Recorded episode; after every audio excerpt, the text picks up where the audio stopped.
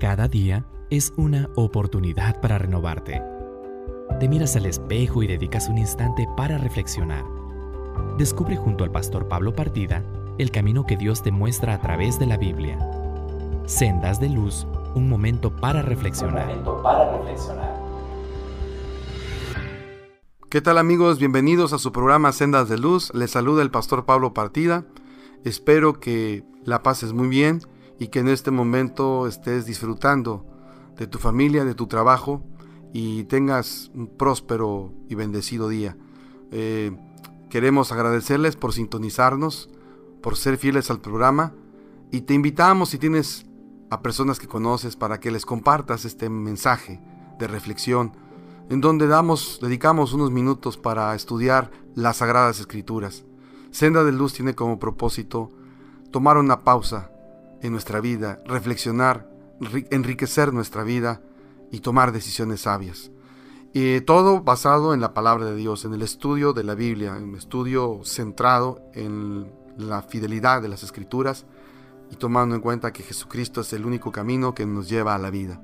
Así que bienvenidos, si tienes nuevamente una Biblia, te invito a que la puedas abrir conmigo y si por alguna razón no puedes, escúchanos o síguenos a través de tu dispositivo móvil y lee.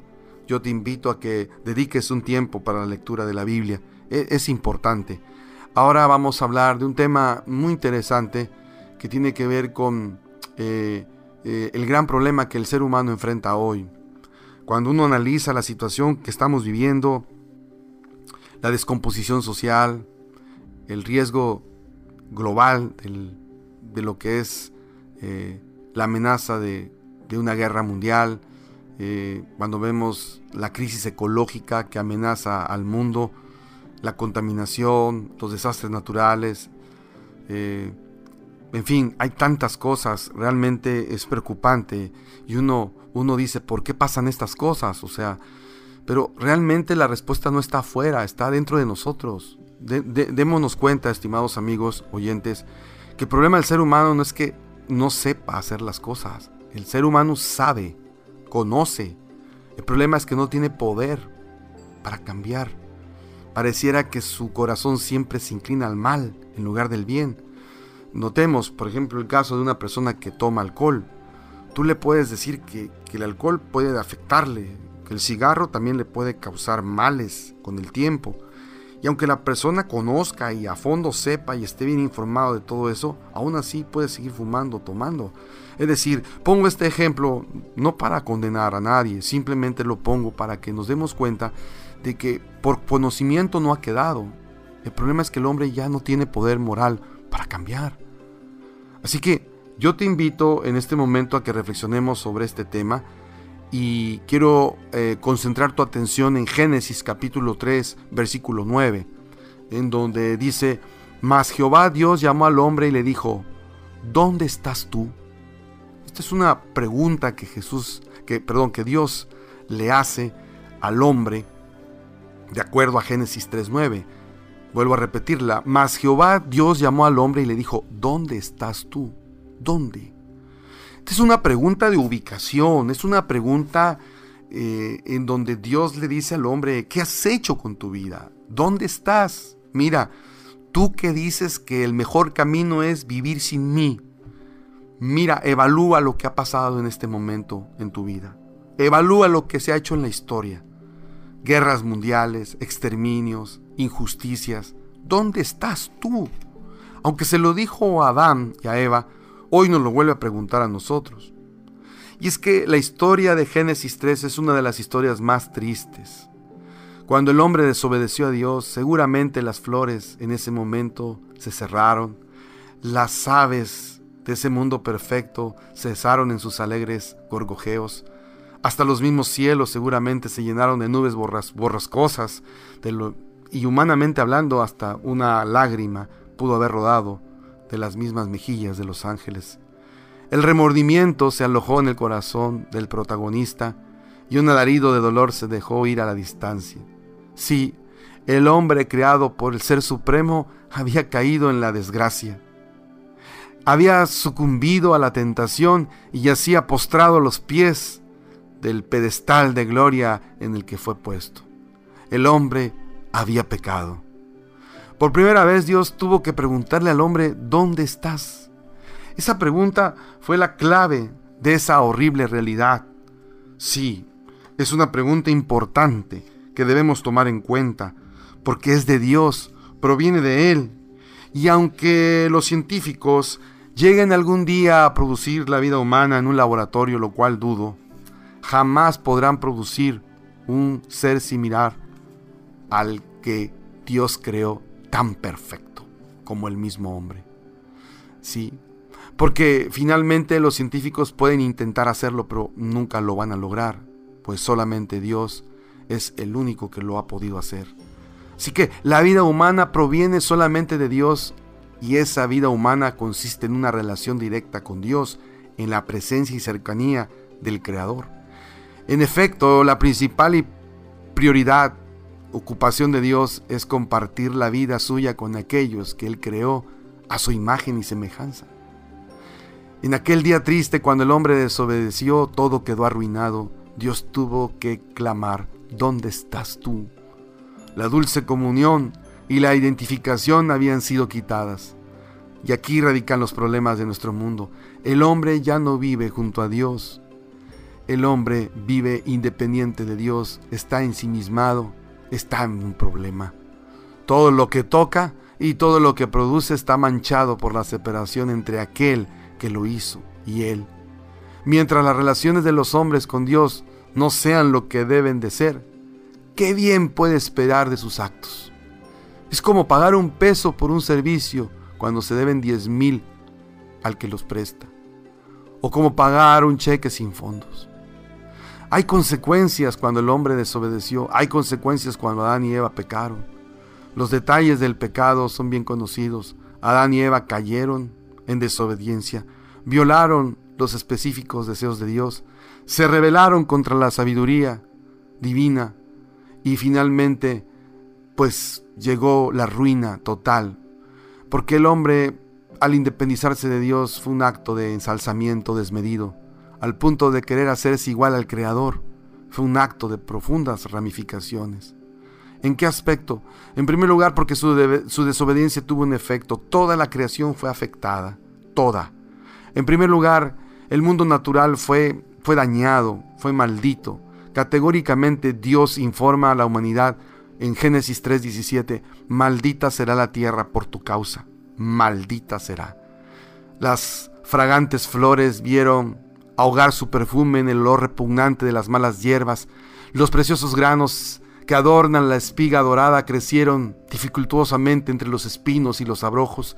El hombre de campo sabe de esto. Ni siquiera los poderosos productos químicos de nuestra tecnología han podido librarnos todavía de esas pestes vegetales. La aridez de la tierra que no puede sostener la vida vegetal y los huracanes que barren con la cosecha de campesinos humildes son constantemente una evidencia de la maldición que se, se, se permea, se siente en la misma tierra. Así que, de alguna manera, se inicia una maldición en la tierra porque produce un efecto que hoy lo vemos. El clima ha cambiado, la tierra por momentos no da cultivos, pestes, plagas por todos lados. Otro efecto que surge es que se inicia la lucha espiritual entre el bien y el mal. Sí, estimado oyente. Con el acto desobediente del primer hombre se despertaron también las fuerzas del mal a nivel espiritual. No tenemos ni la menor idea de las fuerzas poderosas que se hayan escondidas en el mundo de los demonios, pero hay seres malignos y espirituales que están ahí presentes para arruinar la vida del hombre, para atormentarlo con culpabilidad, para sembrarle pensamientos de angustia y depresión, para conducirlo a la desesperanza y luego a la angustia y finalmente al suicidio, para engañar a los jóvenes y decirles que su vida está perdida y que ya no tiene compostura que da lo mismo si buscan solución o no, para hacerle sentir al hombre que está solo, desdichado y que no tiene a nadie. Y cuando eso sucede, el hombre toma malas decisiones. Cuando el hombre tomó del fruto prohibido, las religiones tenebrosas saltaron de alegría y seguramente Satanás estaba victorioso. Desde aquel momento de la batalla, desde aquel momento, las malévolas fuerzas mm, estuvieron trabajando por esclavizar al hombre. Y hasta la fecha no han cesado ni un solo instante para dejarlo de, atormentar. Trabajan día y noche, interrumpen la obra filantrópica de Dios y tratan de envenenar cuanto puedan de agua cristalina que encuentran a su paso para intoxicar de ideas negativas y también difamar a Dios, distorsionar a Dios y que tengamos la idea de que Dios es un Dios tirano, es un Dios que hizo este mundo y se alejó, un Dios que no le importa al ser humano, que permanece en silencio. Estas cosas no vienen de Dios, sino de esas fuerzas que están eh, deseosas de destruir al hombre. Es sorprendente entonces que haya tantas manifestaciones de esta lucha. Lo podemos ver a través de los odios humanos, las guerras fraticidas de nuestra época y la siempre tentación al mal son producto lógico de la guerra sin cuartel cósmica que se libra desde que comenzó la caída del hombre hasta los tiempos que hoy vivimos. Sí, estimado amigo y amiga, cuando entiendes que el pecado puso de cabeza al mundo, ahora entiendes por qué hay injusticias, por qué se altera nuestra salud, por qué andamos con miedos y fobias de plagas, de pandemias. Este mundo se ha trastornado y el hombre no para. Además de que la lucha espiritual se libró, también la lucha mental porque al final de cuentas el hombre tiene que decidir entre seguir como está o anhelar un cambio. Y estimado amigo que me escuchas, si tú anhelas un cambio, quiero decirte que eso lo pone Dios en tu corazón. Porque te está hablando y te está diciendo, este no es el mundo que yo creé. Este es un mundo afectado por el virus del pecado, que es más peligroso que el coronavirus que es más peligrosa que cualquier pandemia en este mundo porque está infectando el corazón del hombre. Y humanamente hablando, no hay una vacuna para poder aliviar ese virus. Pero ¿qué te parece si nosotros podemos mirar al cielo y preguntarnos, ¿hay alguna solución? Sí, sí la hay. El cielo creó una vacuna. El cielo diseñó una forma de detener esta pandemia mundial. Y es Jesucristo. Solo Él puede remediar los males, puede frenar el mal y puede convertir a los hombres poseídos por demonios en seres transformados por su gracia. No solamente cambiando su conducta, sino cambiando la raíz del problema, su corazón. Un corazón dañado por el egoísmo, un corazón que fabrica ídolos para sustituir a Dios. Sí, estimado amigo, el mal tiene una solución, por eso tú vas a leer en la Biblia el Evangelio. Mucho esa palabra vas a escuchar, el Evangelio. ¿Por qué? Porque el Evangelio es la buena noticia.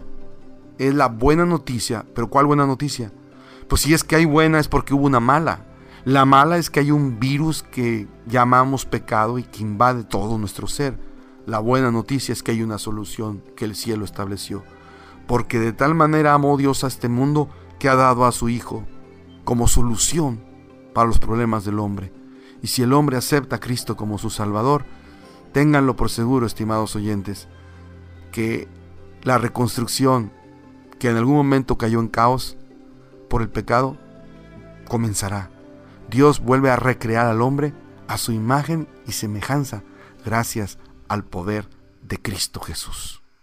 Estás escuchando Sendas de Luz, un momento para reflexionar en un momento regresamos. Cada mañana nacemos de nuevo, por eso todo lo que hagas hoy es lo que más importa. Continúa con Esperanza Radio Norte de México, construyendo puentes, transformando vidas. No debemos de temer al futuro a menos que olvidemos cómo Dios nos ha guiado en el pasado.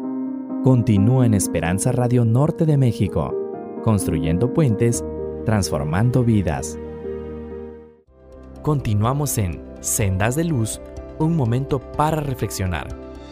¿Qué tal amigos? Gracias por seguir con nosotros en su programa Sendas de Luz. Les saluda el pastor Pablo Partida. Y bueno, hemos estado hablando de un tema que le hemos puesto por título El gran problema del hombre. Em, hablando de ¿Por qué estamos como estamos hoy en día? ¿Por qué vivimos estas tragedias que en las noticias continuamente vemos y escuchamos? Así que estamos hablando de un tema que vale la pena reflexionar. Pero sobre todo, estimado amigo y amiga, eh, también para tratar de entender por qué somos como somos. Es decir, por qué somos personas que se nos facilita más hacer el mal que el bien.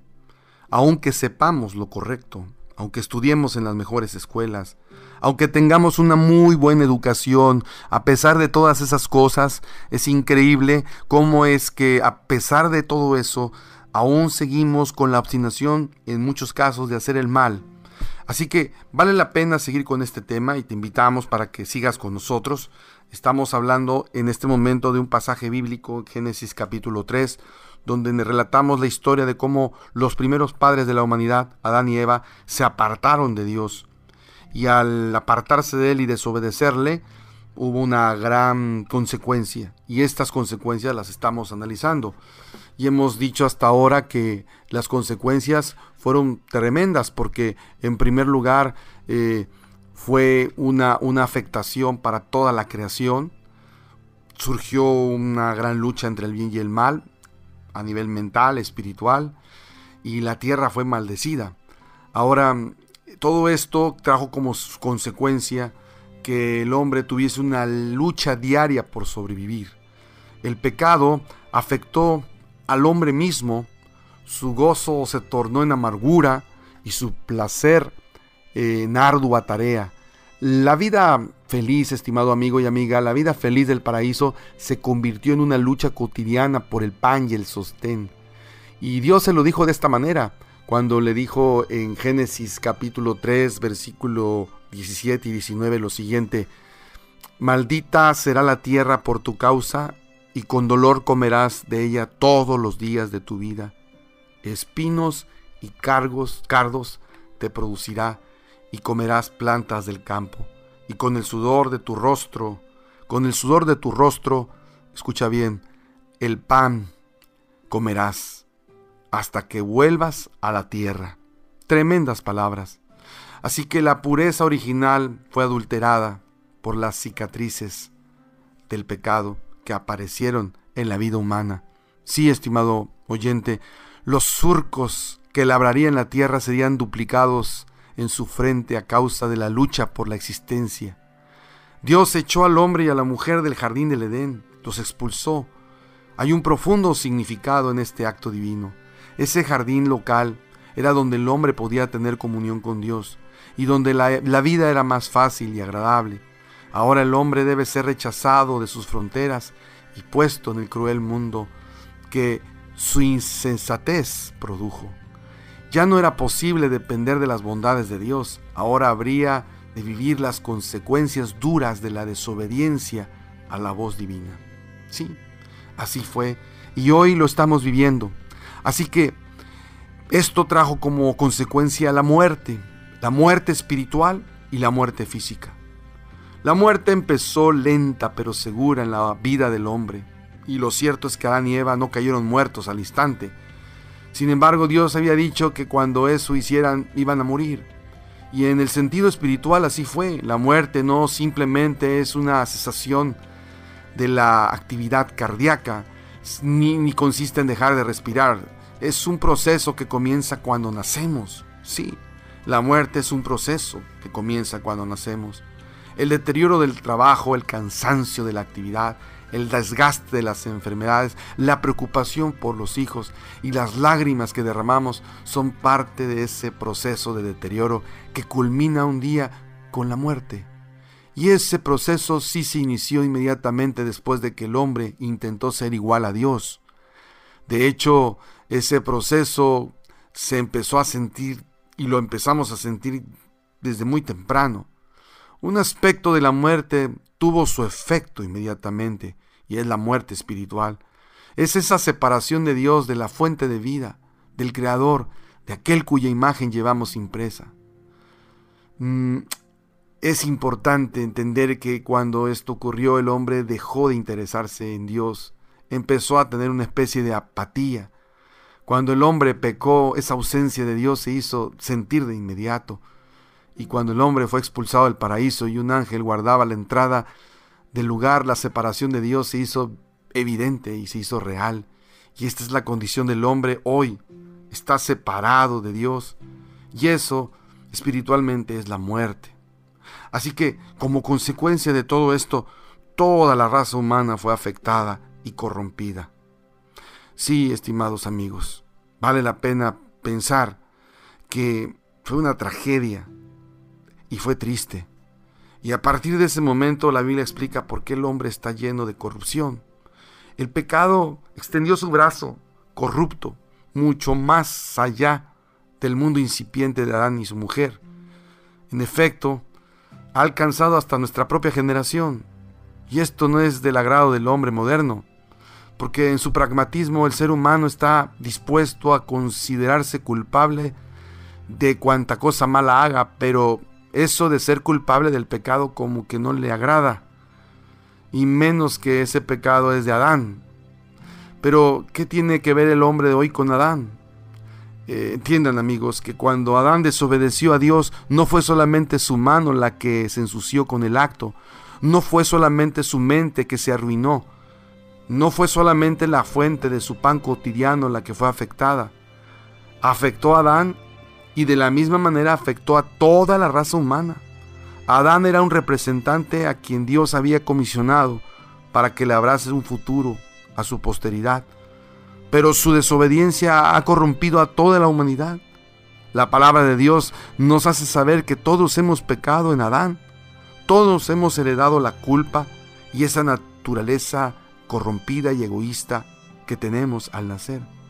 Esto es como lo que dice el apóstol San Pablo cuando declara, como el pecado entró en el mundo por un hombre y por el pecado la muerte, así la muerte pasó a todos los hombres, por cuanto todos pecaron. Romanos capítulo 5, versículo 12. Todos pecaron.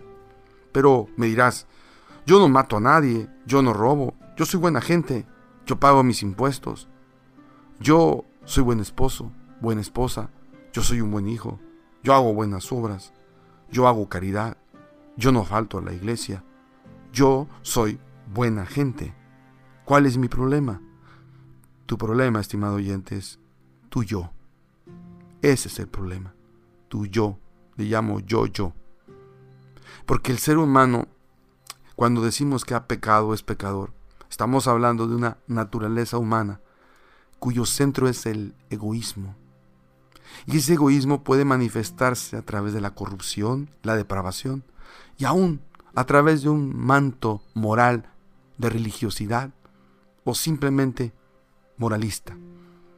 Y este es el tipo de actos que Dios repugna porque sabe que en el fondo del hombre hay egoísmo.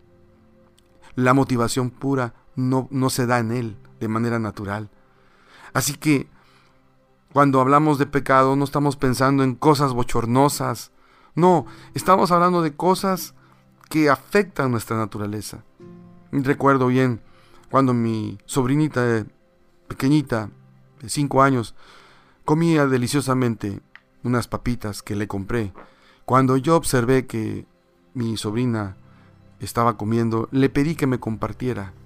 Y lo único que ella hizo al ver que yo estaba a punto de pedirle fue prácticamente tragarse las pocas papitas que quedaban de un sorbo para decirme que no había nada, que ya se las había comido todas. Increíble, ¿verdad? Una niña de 5 años haciendo eso. La quiero mucho, por cierto. Pero te platico esta historia para que veas cómo desde pequeños esa naturaleza egoísta se ve reflejada.